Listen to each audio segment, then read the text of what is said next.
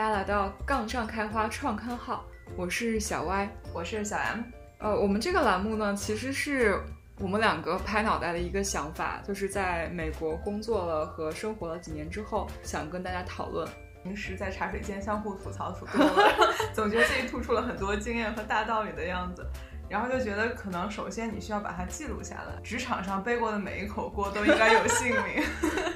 接下来把它总结归纳一下。所以其实我们就是想把我们平时讨论的这些东西，包括职业选择啦，职场上吃过的亏、背过的锅，还有现在总结的一些给初入职场的人的一些建议，包括是如果我可以回去给三四年前的我自己一些忠告的话，我会告诉我当时的我哪三句最关键的话。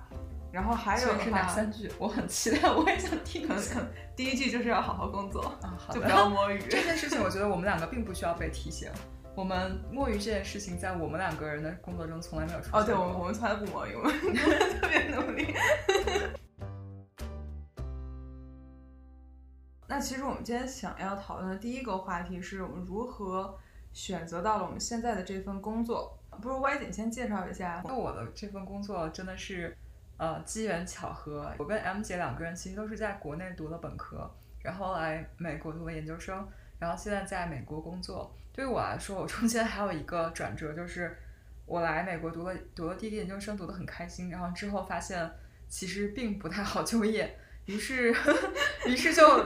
被生活所迫，又回到学校读了第二个 master。然后别人看到会觉得哇，你好厉害，但其实我想其中的艰辛大概 只有找不到工作的人自己才知道。呃，所以在第二个 master 过程中，我其实就很积极的在呃认真的研究就业啊，包括积极的参加各种活动。嗯，你是因为先调查了就业，所以才选择了这个专业吗？这也是一个很好问题。其实是的，就是因为我第一个专业特别，就是我个人其实还蛮喜欢的，但是它嗯就业的方向相对我之前没有做好特别好的调研。然后发现跟我想的其实不太一样，并且呃还有一些国际学生的身份限制啊等等。对，嗯，所以在电 在在就是既然是迫于生计要继续读书，那在读之前就先研究一下能不能达到我想要做的事情，就是找一份工作。所以其实这个很好的问题，我当时也是研究了一下。哦。所以第二份第二个 master 过程中就很认真的在呃有的放矢的找一些机会，读书的过程中去做了一份实习。呃，毕业之后又加入了我们现在的 C 公司。我现在其实已经工作了快四年了，嗯，在公司里面学到了很多东西，其中也经历了很多关于就是一个外国人在美国工作身份上的一些问题。这个以后有机会再跟大家分享。嗯，现在我在公司里面，我的部门是一个相对比较偏技术的部门，并不是公司最主要、最核心的部门，但是也会帮助核心部门做一些决策。然后我现在还是一个属于我们叫 individual contributor，就是自己在呃做项目，然后这是我的主要产出的一个角色，对角色，对工作角色。嗯，但是虽然我我的工作刚才说是处于支撑部门，但是因为它的本质，它可以经常换不同的项目，然后可以呃学习不同的技术，所以我自己过做的起来蛮开心的。我跟歪姐的这个经历其实很像，而且我在工作的时间更长。本科毕业以后来美国读了一个 master 嘛，当时也是比较误打误撞，就刚好学校可能意识到了这个数据分析这一块是将来的一个热点，所以所有的专业都在往这个方向靠，所以我也就误打误撞的从商科本科是商科的，转到了一个更加偏这种数据分析的一个专业来，后来也就因为学了数据分析的这些课程。才幸运的找到了工作。本科的时候有咨询公司实习过，因为那个时候像很多大学生一样，觉得咨询公司简直是这个世界上最 fancy 的工作。嗯，是很 fancy 的。对，但是大家都想要去咨询公司。来了美国以后呢，就继续想要投咨询，但咨询公司根本是不嘚儿我们国际学生的，因为就有这个 什么签证问题啦之类的。后来也是比较幸运的得到了朋友的内推，才加入了 C 公司，和 Y 姐成为了同事。我的部门呢，还有我的岗位呢，就跟 Y 姐不是特别一样。虽然我也是做数据分析，但是我们会稍微的更偏重于利用数据分析来做商业的决策，包括战略、产品，就是整个公司运营的各个方面的决策。大概三年前的时候开始带人，就开始学习如何去带一个更加年轻的小朋友，然后帮他们成长，帮他们学习，通过他们来来。deliver 工作。两年前的时候就负责的业务还有团队就开始慢慢变大，嗯，也是背了各种各样新形式的锅。我们就是两年前开始，M 姐开始带相相对比较大的这个组的时候，我们有一些非常开始有些积极的合作。对，其实认识挺久了。对，认识挺久。你刚进公司的时候就认识了。对对对，但可能是到就真的是两年前到了这个同一个大部门以后，才建立起了革命友谊。茶水间，茶水间，嗯，有锅分享的 革命友谊。最后其实也是又回到。节目的初衷就是希望能把我们的背锅经验分给更多的人，就是我们分享背锅经验，不是说你们如何可以把锅背得更好，而是你们就不用背这个锅了，是不要背锅。就虽然我的经验可能比较片面，这口锅你可能很少见，但是如果就你碰到类似的锅的时候，你突然间能够想到，哎，我怎么着可以少走一点弯路，少背一口锅。因为其实很多时候甩锅和接锅都是有套路的。然后如果你听一下我们，如果我们给你的分析经验分析。Get 到对方的甩锅套路，当下期有人向你甩一口锅的时候，你可以准确的辨认出来这个甩锅轨迹，完美的避开这口锅，或者把锅马上给退回去。这个就比较是我们希望给大家带到的一些经验。可太需要学习了。我们自己现在还是在不停的背到新的锅，对。但我们的目标是不要背同一种锅。对，就是如果套路，就是甩锅方式和这个锅的种类都是一样的。那可能就是还是有点沮丧了。虽然我也是在工作中有的时候会感觉背上了，之后发现这口锅异常的熟悉。那 Y 姐，其实你刚刚说你之前是在美国这边有实习过。对，这个说到实习，呃，我觉得也是一个很有趣的经历。呃，因为像我之前说的一样嘛，我第二段 master 主要就是为了能够找到一个自己更喜欢的工作。那么，其实我从在一入学就开始很积极的关注这方面的资源。还有一点，我当时很积极找实习，原因是作为国际学生，那么你在拿 offer 的时候，一定要问你的雇主他是不是会给你提供工作签证。对。然后这个其实有的时候会比较劝退，所以我当时有一个有一个假设啦，就是如果我能够有机会去做实习。证明我自己的能力，然后向雇主证明其实他们还蛮需要我的，或者说其实招我过去是对团队的一个很很大的 benefit，那么他可能就更愿意帮我办工作签证一点，这是我自己的想法，就是因为我自己在给自己想象，如果我有两个 candidate，一个是新来的完全不了解，另外一个是已经嗯在团队里面稍微工作过一小段时间，然后 overall。跟大家相处的还可以，那么如果我同时帮两个人办工作签证，我是不是情感上会有一点偏差？所以当时这也是我当时找实习找的比较认真的另外一个原因了。当时实习找的时候也是运气比较好，我找的比较认真，但是最后真正去的那份相对比较好的实习其实是被校友内推的。所以说大家一定要利用好在学校里面你的校友和学校的这个职业发展部门的一些资源，因为这些其实是非常宝贵的。后来我暑假实习过程其实都很开心，十分开心的时候，然后因为是我的导，就叫 mentor，我的导师吧，我工作的同事给了我很多学习的机会，嗯，整个过程中其实很开心，然后最后拿到 return offer，虽然最后因为其他原因没有回去，但是我觉得夏天一个夏天你在美国的这种比较典型的大企业大公司里面实习，呃，能够给自己带来一些。对于职场的初体验吧，对于你以后找工作、找全职工作，或者说呃，在以后回到学校学习的时候，更加需要侧重什么，其实是很有帮助的。那后来你是又怎么来了咱们公司的呢？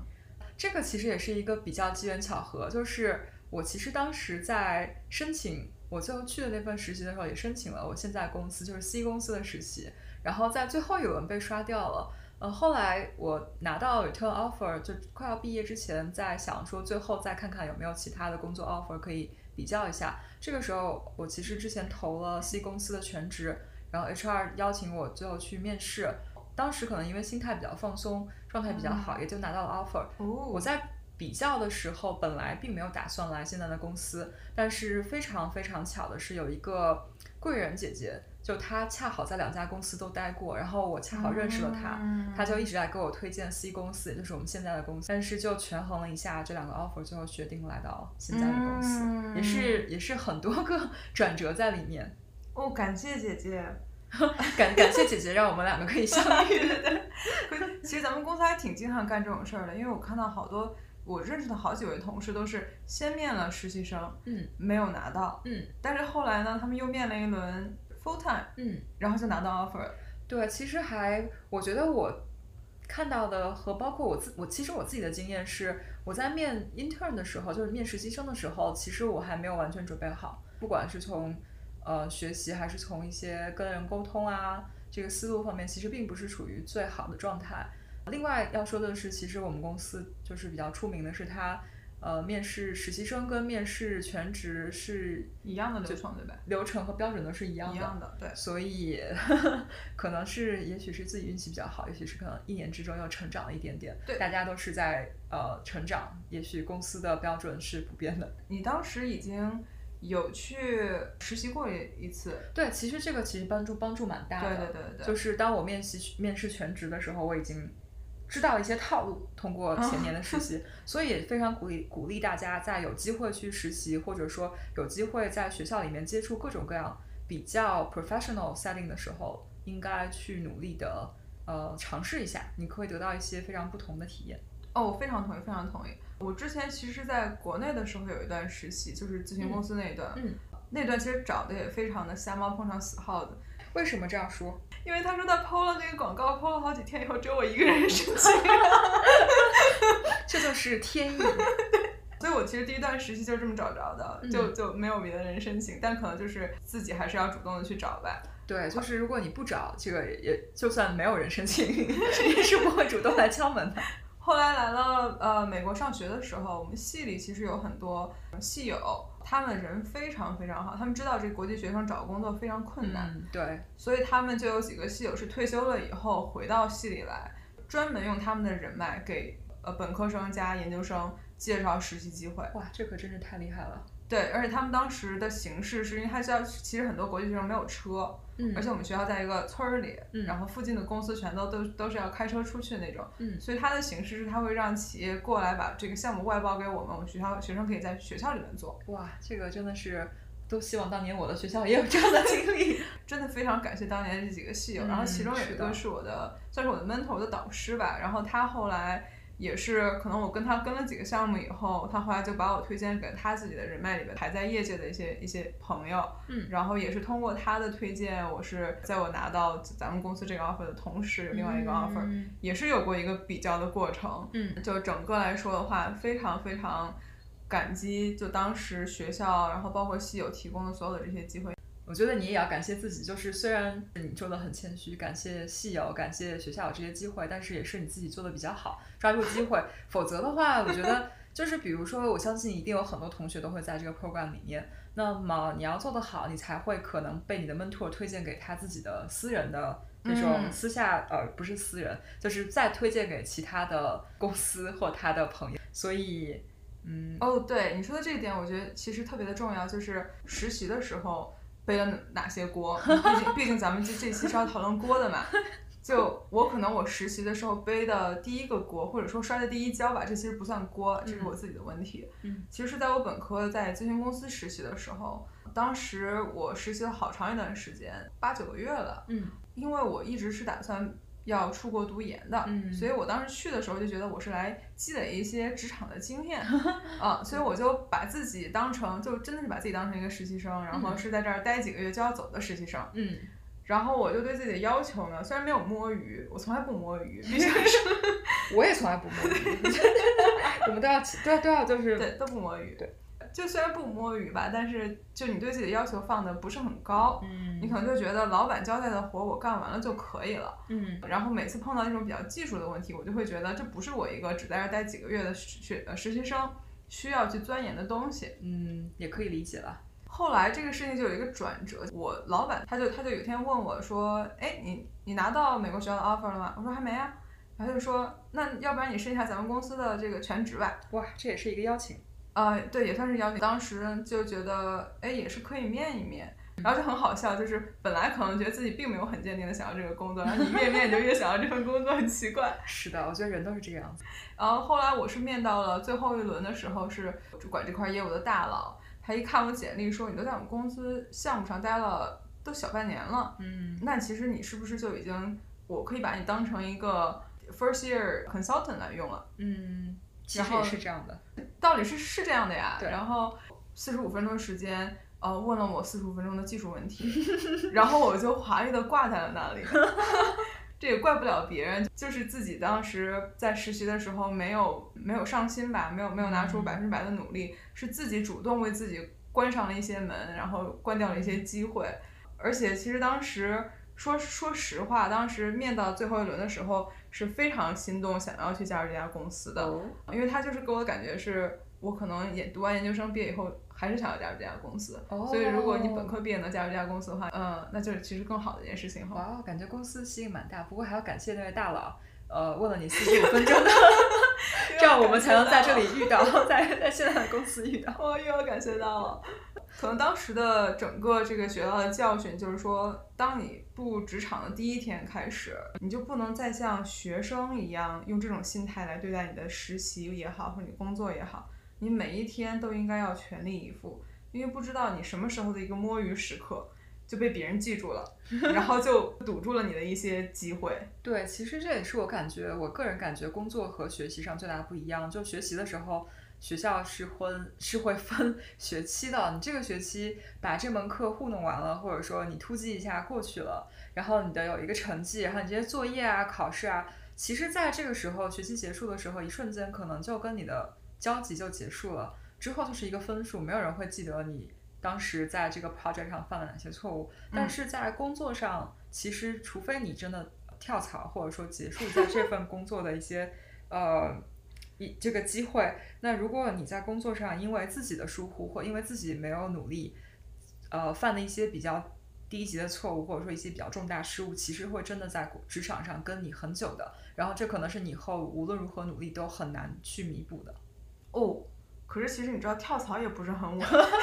就是我换地方也不行啊？哎，对，真的，因为有有之前有同事是是别的公司的同事，嗯在同事间口碑很差，所以他想要去在同一个城市换到别家公司的时候，哦新公司 HR 直接会问他原本的老同事，哦，对，这个其实确实会发生的。对，就是这个圈子其实很小，然后有的时候，另外新的公司的一些经理会直接，如果他有认识的人，会直接问之前公司，呃，要一些就是反馈啊，或者说这个人风评如何。嗯、那这样说的话，对，就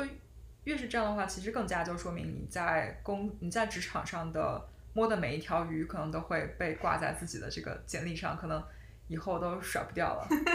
有的时候其实你可能会莫名其妙会得罪一些人，哦，这个这个话就比较有趣了。我觉得这个里面我也是挺有发言权的。呃，因为刚才我们在聊这个实习的时候的经历嘛，其实我在实习的时候也遇到过，就是给我上了一课。嗯、怎么说呢？就是工作里面，你不仅要不摸鱼，并且其实你的一些言行举止啊，还有跟别人的沟通，其实也会给你打上烙印。嗯，不是说对方一定会根据这些行为来 judge 你或评价你这个人，而是其实应该很注意，不要在任何时候给自己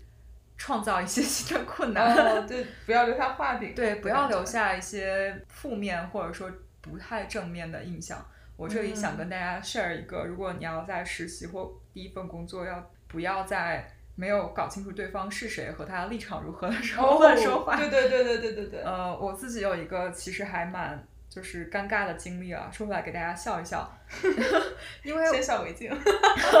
我想到真的是经常会觉得哦好尬，怎么发生的？就是我之前实习的时候，因为我们部门其实还蛮大的，然后可能会有几十个人，然后就会有一个很大的大佬，可能跟我们隔着三四五六级，你平时上班根本不会遇到这个人。嗯我当时刚入职一周，然后就是我的 mentor 每天带我，就是跟组里的同事们一起交流啊，然后一起做项目啊。所以我入职一周多以后，其实跟组里面大家已经都熟悉了，然后名字和脸都能对上。然后对于大佬们，我真的是只知道名字，然后不知道大家长什么样，也并不知道他们为人处事如何。嗯，然后有一天，可能大部门大佬就偶尔没什么事，兴起就来办公办公室给大家送温暖。然后大佬就过来跟大家聊天，然后说：“哦，你们是你是今天新的实习生，那我们聊一聊。”然后我当时揭发大佬突然的关系，对对大佬就当时受宠若惊，觉得哇，我 impress 大佬的机会来了，就跟大佬一起聊聊天。但这个其实这个时候，其实我对大佬的了解就真的只有名字，然后知道他是一个很大的大佬而已。然后这时候两个人尬聊的时候，大佬突然问了我一句说：“啊、你对我们现在使用的一个 tool 啊，其实就是 Python 啊，你对这个 Python 我们现在用，你对还有什么想法？然后那你觉得 SAS 如何？就是我觉同学们如果有人做数据分析的话，知道就是两个不同的工具啊。然后我当时自己其其实根本没有多想，脑子里面就有点小聪明，觉得说哇，我现在公司在用 Python，那么呃公司的决策应该都是大佬们做的吧？那大佬做了，既然大佬用了 Python，然后我自己也喜欢 Python，我就给他一顿彩虹屁，然后就说 Python 好啊，真是好，公司用的真是好啊，真是好。然后以及 SAS 这个工具，大家都在吐槽嘛，说 SAS 其实又老又贵，然后呢，它其实已经是一个在衰退、在消亡的语言了。然后这个时候我其实句句属实，对，其实我觉得没有什么问题，就是也是一些大家就是如果你是在这个领域里面，也是一些当时比较比较刚刚出现的一些比较 popular 的观点。然后但是我在说的时候就发现大佬脸上就是表情开始有点 disengage，就好像不是很有兴趣，并且脸色也不是很好看。我觉得哦，我是不是说的太多了？大佬不是很有兴趣。然后大佬就匆匆的，就是感觉感觉到他不想听之后，我也就乖乖的闭嘴了。然后又随便说了两句之后，这就是我跟大佬在我实习过程中唯二两次交流中的一次，就这样画上了句号。然后我也没有多想，但是后面我就觉得说大佬为什么，就是我一直其实不太明白为什么大佬当时脸上并不是很感兴趣。后来有一次跟一个同事熟了之后，私下偷偷问他说：“大佬平时是不是很忙？跟大家聊天也只是寒暄一下，大佬并不想听你的这些，并不想听你的这些论据。”然后。我就跟同事说啊，大佬问我这两个 Python 和 SAS 是什么样子，然后同事就这时候跟我说了一个让我觉得自己想挖个坑钻下去的事情，就是大佬其实原来是在 SaaS 的高层，然后大佬跳槽来了我们公司，呃，过来之后发现公司在用 Python，大佬觉得说，嗯，我要在，也希望大家全都学 SaaS，然后这样我可以在公司推广 SAS。哇当知道这个结果之后，我觉得我已经亲手把自己加到了大佬的黑名单里面。通过一个不到五分钟的对话，通过在大佬面前一段无知的发言，我已经给大佬打上了深深的 烙印。对，然后所以整个夏天，我其实都在后面的两个月里面，我都在企图想要挽回，但我也不能 这个时候直接跑大佬面前说：“大佬，其实我觉得下次特别好。”也是觉得很尬，然后只能就找机会给自己呃找不回来。但是，一直到我结束实习到离职前，虽然拿到了 return offer。但是当时我觉得我在大佬心中的印象应该也不是很好，所以然后我也没有办法很自然的弥补这个，呃，可是 可是还是拿到 return offer 的。呃，对这一点，我觉我觉得应该是到最后你看是谁做的决策，因为我说大佬可能跟我差了三四五六级，所以大佬可能只会心里面觉得这个人很奇怪，这个人在我面前说了一堆完全不该说的话，但是到最后发 offer 的时候，可能还是我的直接的经理。就是跟我差了一两级的人，最后拍板做了决定。就是我可能给大佬一个拉黑了，就被拉黑之后，你也 大佬也不会说，既然都已经拉黑了，也不会主动过来说，哦，你这个被拉黑的人他就不要来了。可能就是你已经在我心中已经不存在了这样的一个状态。其实很有可能是我们自己太狭隘了，也也也有可能。哎，本来大佬其实很豁达，对，我觉得一定是这样。大佬能做到这么高，一定是这样，他不会跟我这样一个实习生斤斤计较。但是虽然大佬他。非常 nice，没有跟我计较，但是呃，也是一个教训吧。就是同学们在大家在 没有知道对方的来由和对方的观点之前，尤其是当你还在职场上是一个呃新人的时候，不要这么像我一样，就是这么白目，发表一些看起来自己觉得自己很聪明，实际上可能已经给自己把自己拉黑的一些言论。这个太难了，这这个简直是有点。有点像什么职场后亏型，因为你在美国职场上，其实非常忌讳的是你没有想法。嗯，对，是的。但是怎么说呢？我我甚至我觉得没有想法可以给个思路，就是我们是不是应该两边各打各，就是各说一点，对，各各说一点。然后呢，这样子是不是显得就是我还是有想法，只是我 undecided。其实当时你是有。怀揣着呃揣测上意的这种 这种意图，只不过揣测错而已，就是出题人的意图并没有 get，然后就按照我以为的方法在胡乱答题。我们开始聊下面一个话题。当时是什么让我们决定接下现在公司的这份工作？对，呃，我当时其实拿到了，就像刚才说拿到了这个 return offer。我其实并不是考虑大佬，因为大佬离我还很远。发现拿到 offer 之后，我觉得啊，其实虽然我心里面觉得已经被拉黑，但是也不是特别担心，因为毕竟说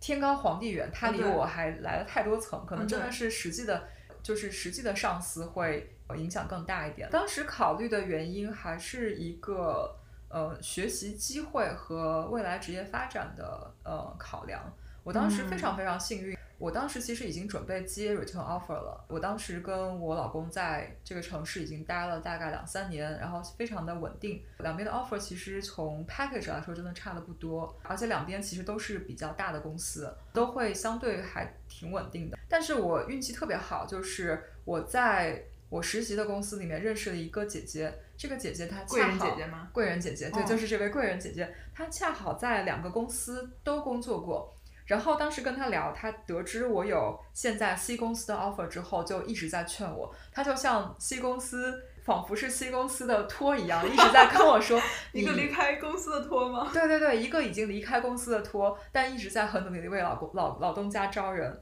他当时给我的卖点就是说，他认为 C 公司对于新人的培训和帮你很快的建立一个知识体系上面有非常非常好的经验。他个人的感觉是，A 公司和 C 公司对于我们这个领域的呃知识积累和对于新人的培训方面差别不是一点半点。然后他觉得，虽然说我如果去 C 公司要在一个新的城市开始工作，但是整个过程都是值得的。他认为年轻人，尤其是刚刚毕业的人，嗯那你学东西的速度和能不能很快的达到一个能够独当一面的这个状态，嗯以及你工作的呃工作的氛围，相对来说公司的口碑和在这个领域里面专业程度，其实都是比你的工资和你的就是啊、生活的便利程度啊，比如说我不用搬家这样的事情重要很多。所以在有了这个贵人姐姐帮我提点之后，我自己也又想了一下，就我追求到底是什么，以及两边的情况都各自是什么样子。嗯我后面其实是做了这个决定，不要回到之前实习的公司，想要去 C 公司看一下这个外面的世界 是什么样子。嗯，你说的这一点，公司这个提供的系统性的学习和培训的这样一个机会，嗯，我的确觉得我司做的其实相当不错。对，因为我观察到的是，虽然咱们刚刚有讨论到有这种决策性部门、决策性岗位和非决策性岗位的区别，但是每一种岗位都有非常系统的学习机会。对，我觉得这是我们公司做的比较好的吧，就是他可能，当然这要说到另外一个故事，就是我们公司其实离职率还不是很低的，对吧？就是因为他招了很多年轻人，然后然后大家就是飞速的学习，可能你会遇到更好的机会，然后所以我觉得公司也是一个战略吧，我要招一些人进来，我要给你很好的培训，然后你可以飞速的成长，独当一面，这样公司保证它有比较好的一个就是承接，不会至于说嗯在呃人才方面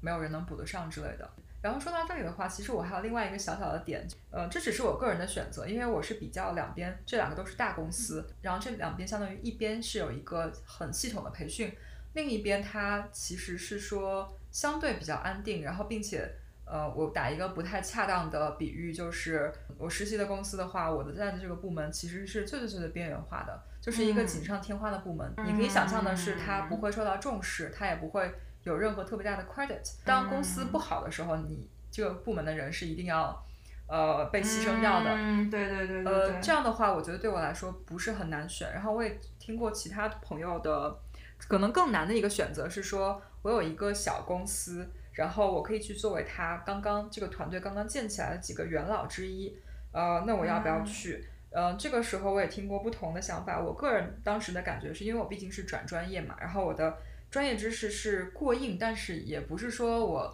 已经做得非常好，一毕业马上就可以去去一个团队里面开始自己独当一面。是，所以我想去一个能够给我一些经验和积累的地方。嗯呃，但是如果你已经有这样的机会，有的时候你去一个小公司，你去自己开始摸索一些经验，如果你自己个人能力很强的话，其实是可以很快的，也是会得到一些飞速的成长。嗯，但是 overall，如果你看一下这个，根据自己的情况来选，我是因为是比较规避风险的人嘛，嗯，然后我觉得我去到一个公一个小公司，这个很快独当一面，然后飞速成长的概率可能会小于我先来一个已经非常非常成熟体系里面来，把前人总结的经验融会贯通一下。对我个人而言是一个选择，我觉得这个对大家也是根据你自己的基础和你自己的情况来选的决策。哎，其实你说的这一点，很多我们公司的，就像我们这个岗位的小朋友，嗯呃，大多数人其实都是美国本科嘛，嗯，因为美国人基本上读研的不是不是特别多。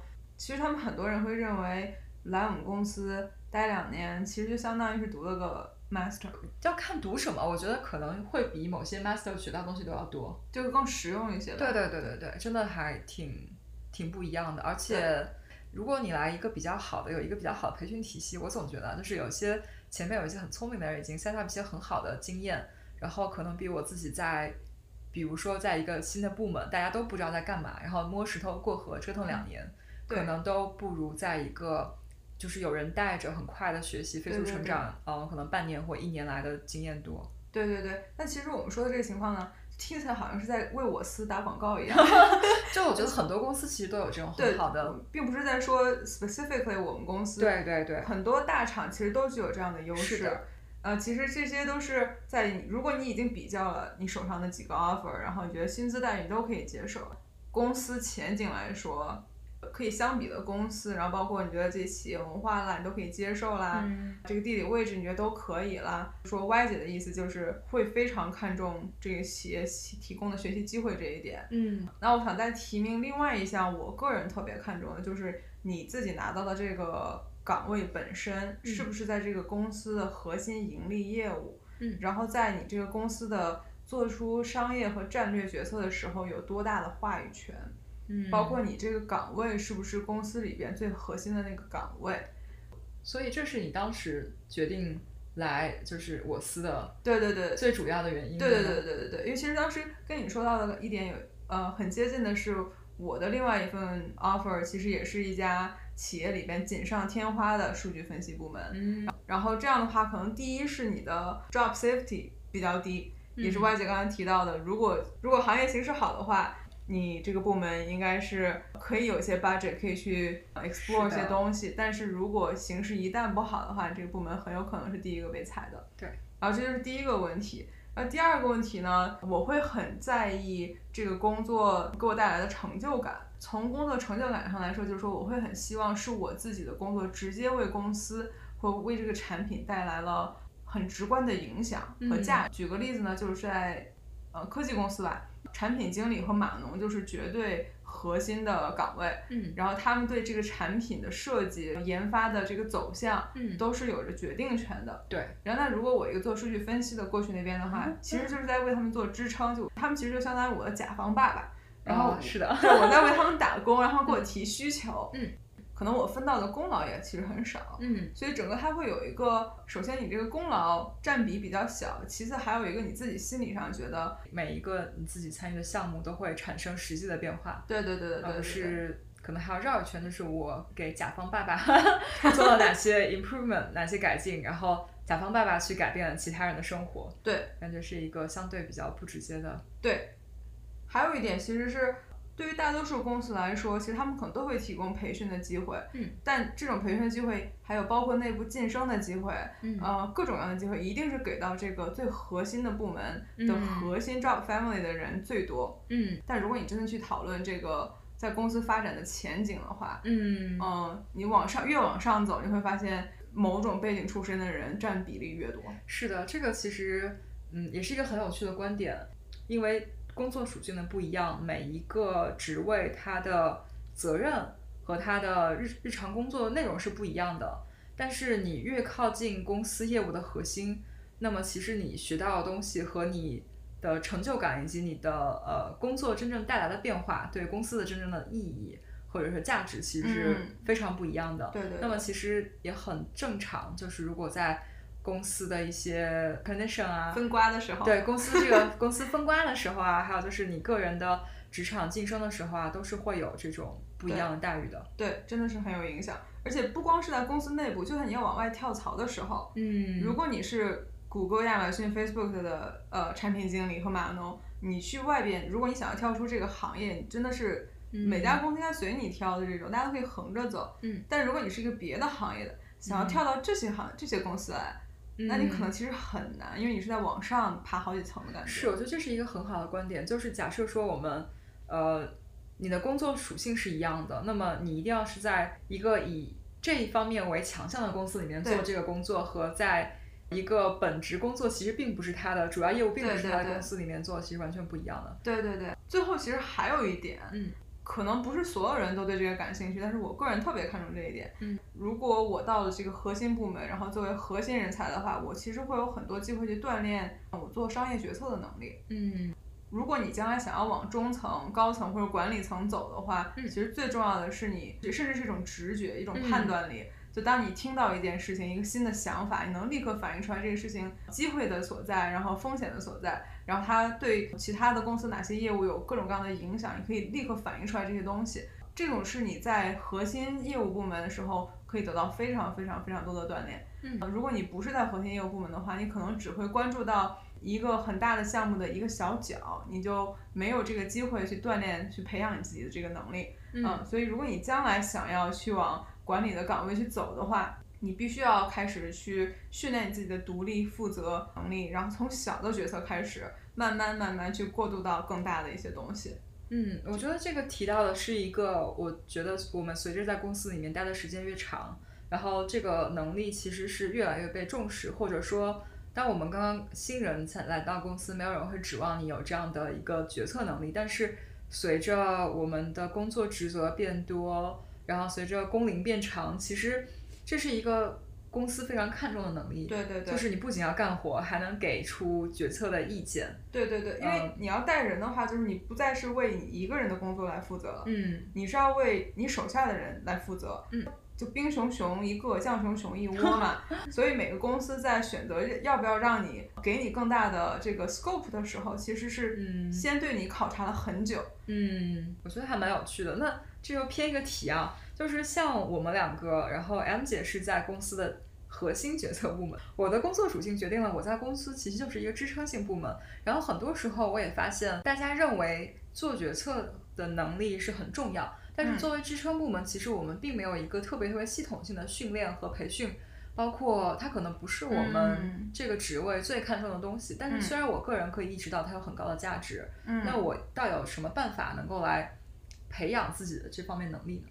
就是你平时工作的时候没有经常接触这种对对对，我知道它啊重要，但是我好像没有特别大的机会，嗯没有很自然的机会。那我要如何自己去培养这个能力？哎，这是个好问题。如果你自己已经有了这个叫什么 self awareness 的话，其实你已经成功了一半。嗯嗯，因为你已经意识到你需要这个东西。那接下来的话，你要做的就是可能更加主动的，然后有点刻意的去训练你自己。首先，你要去参加所有的这种有关做商业决策的一些讨论和一些最后包括最后拍板的那个会，那个会可能嗯。其实是最重要的一个，因为前期有很多的准备啊，就是底下的人在各种各样的收集数据啦，做各种各样的分析讨论，最后把它拿到大佬面前，然后听一听大佬怎么说。嗯，大佬怎么说，可太值得听了。呃，但是这有一个很好玩的事情，就是我有的时候也会去听大佬的会，比如说我有做一个参与一个项目，然后嗯大佬最后拍板了，然后我可以去听这个会，我就听了，但是我会发现大佬讲的话有的时候我听不太懂，就是我会想为什么大佬要做这个决定，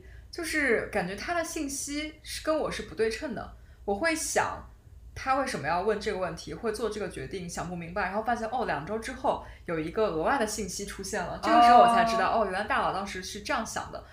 如何大佬们的信息不对称，其实哦，你说的这点其实呃很经常发生，就尤其是在有时候我们自己觉得自己老板说的话好像不 make sense 的时候，那后来发现。后来发现是你自己太年轻了，然后是的，是的，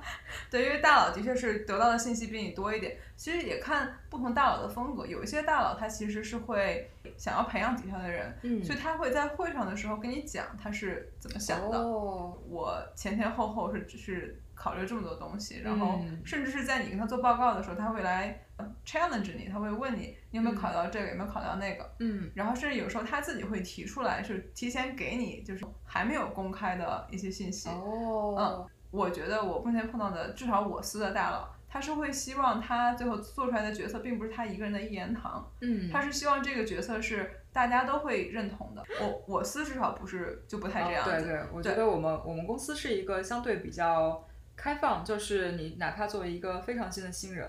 你看到一些不 make sense，就是不太合理的东西，也是可以去挑战的，挑战为什么又回到了花式尬吹我司。哦，其实为什么花花式尬吹我司，主要是因为我们两个，这都是我们两个第一份在美国的正经正经工作，然后可能干了好长时间。对，可能很多公司都是有这种非常好的这种非常开放的。文化呀，对，然后我们这边只是很浅薄的拿我们公司的 经验做一下介绍。不过如果说再回到刚才这个问题本身的话，我们如何去训练自己的决策能力，或者是如何训练我们的商业敏感度或者判断力？嗯，我目前觉得最快的方法是模仿。嗯，就是你去听大佬怎么说，听大佬怎么想，甚至你可以找机会去单独问大佬。上次开会的时候，你说这么一个事情。我我有些想法，但我不知道想的是不是不太对，你再去跟大佬去讨论，大佬会非常愿意教你，绝大多数大佬都会非常愿意的教你。嗯，我觉得这个其实还对我蛮有启发性的，因为很多时候你会觉得，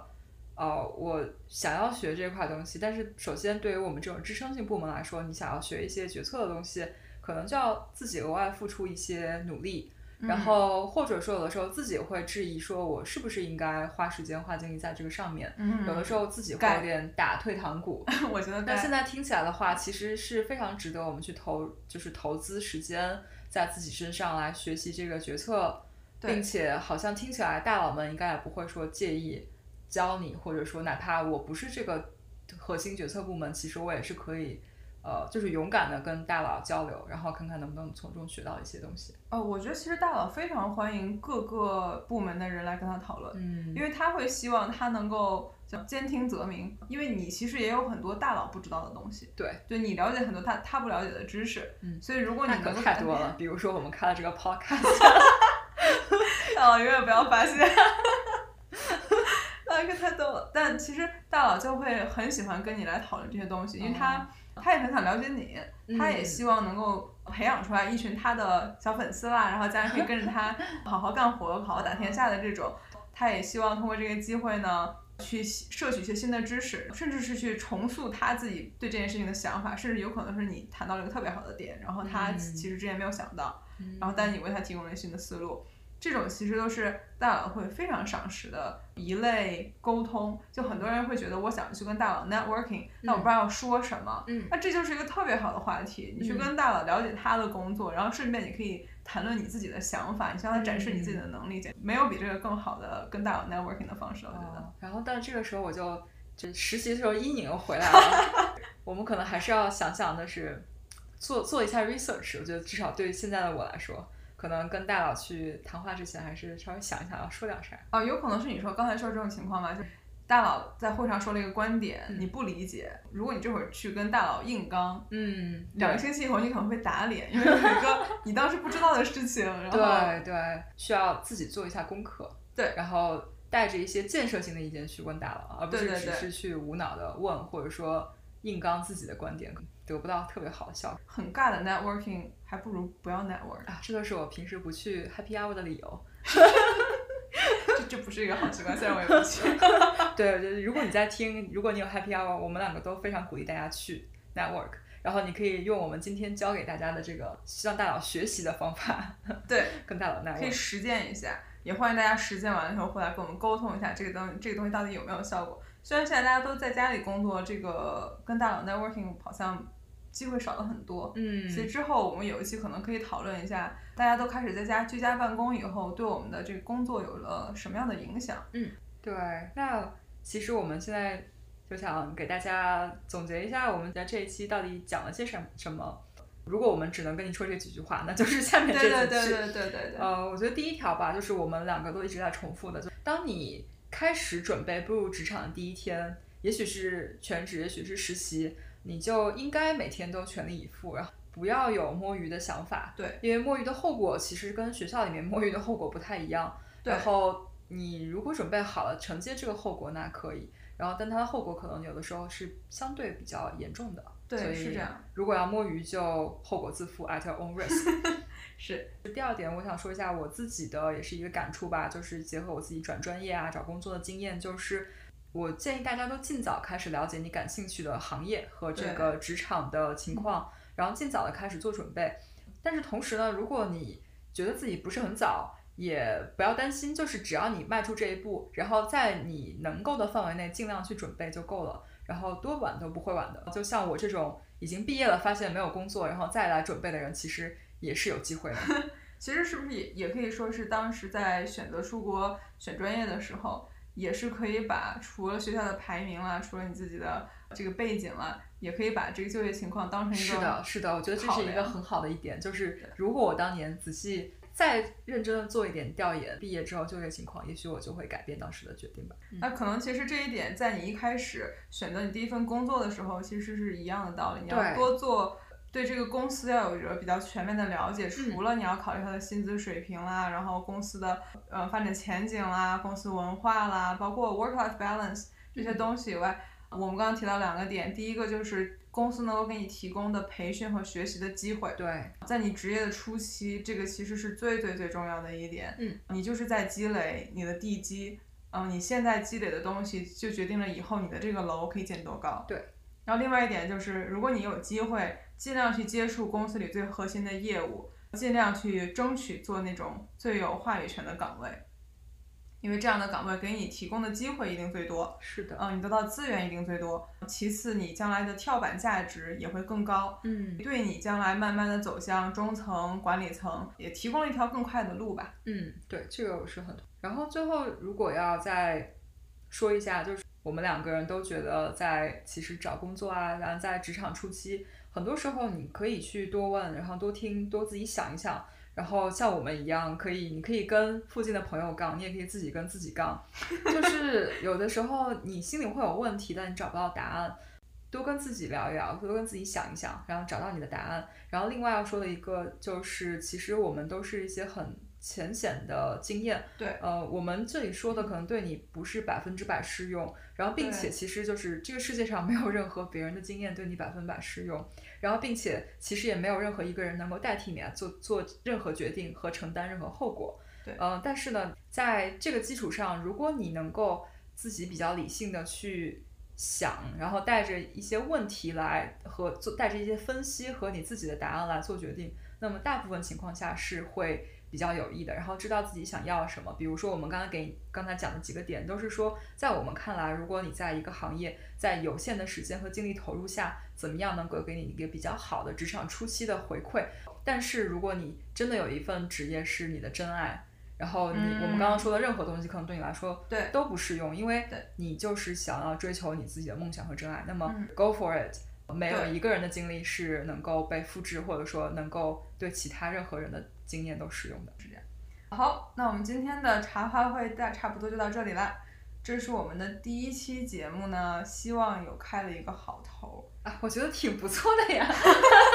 我们要给自己一点 credit。可以，可以，可以。那我们下一期节目做什么？我们来要不预告一下？好，那那让我来预告吗？啊，预告一下，预告一下。好，那再给大家预告一下，因为这其实也是我们。两个经常会讨论，因为你讨论起来身上背的锅，就一定会讨论到这个话题。现在我们已经工作了四五年了，如果我们现在可以回到当时我们刚刚开始走进职场的时候，给当时的自己一些建议，我们会对当时的自己说些什么？然后我们觉得这个话题肯定会有一些我们自己的背锅血泪史，但是也会有一些就是放之天下而。普世的一些套路可以分享给大家，然后再说一下这个名字我们是怎么起的啊。这个名字叫“杠上开花”，其实原因就是我们两个在生活中都是比较喜欢聊天、爱抬杠的人。然后这种，嗯，对，opinionated，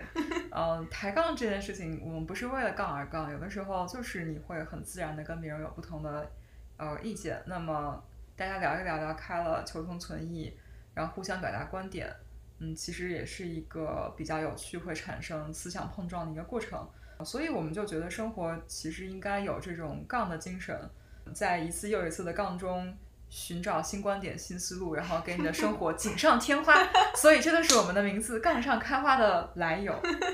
我们是希望这个节目能做得很真诚，身边有一些朋友的确是我们自己在职业上是仰望的，也是非常希望能够有朝一日把他们请到我们的节目上来。当然了，这个需要我们的节目首先做起一定的规模，所以也希望大家多多帮我们什么转评赞三连。